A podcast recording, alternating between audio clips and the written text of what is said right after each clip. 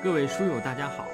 又到了我们阅读《春秋左传》的时间，让我们一起阅读，一同努力，一块儿成长。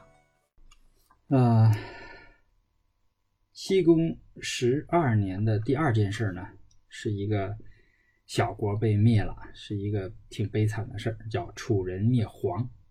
实际上，去年也就是西宫十一年的时候呢，是罚他去打他。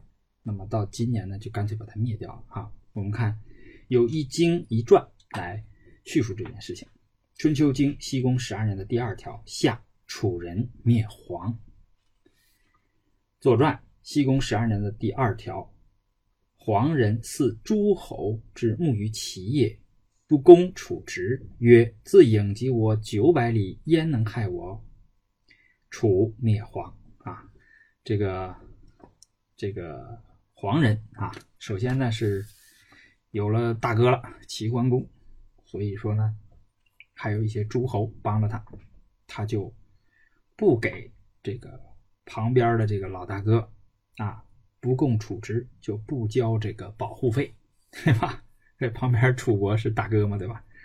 那你不交保护费，然后他自己呢是什么逻辑呢？他说自郢及我九百里，从郢到黄啊，中间呢是这个七百里，但是呢春秋的时候这个里呀比较短，所以说当时的这个九百里相当于我们现在的七百里啊，离我还远，焉能害我？这个他怎么能害到我呢？啊，结果就是三个字：楚灭黄。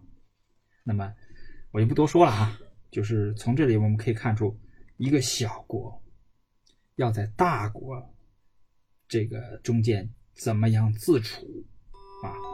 呃今天这个王国被灭它不是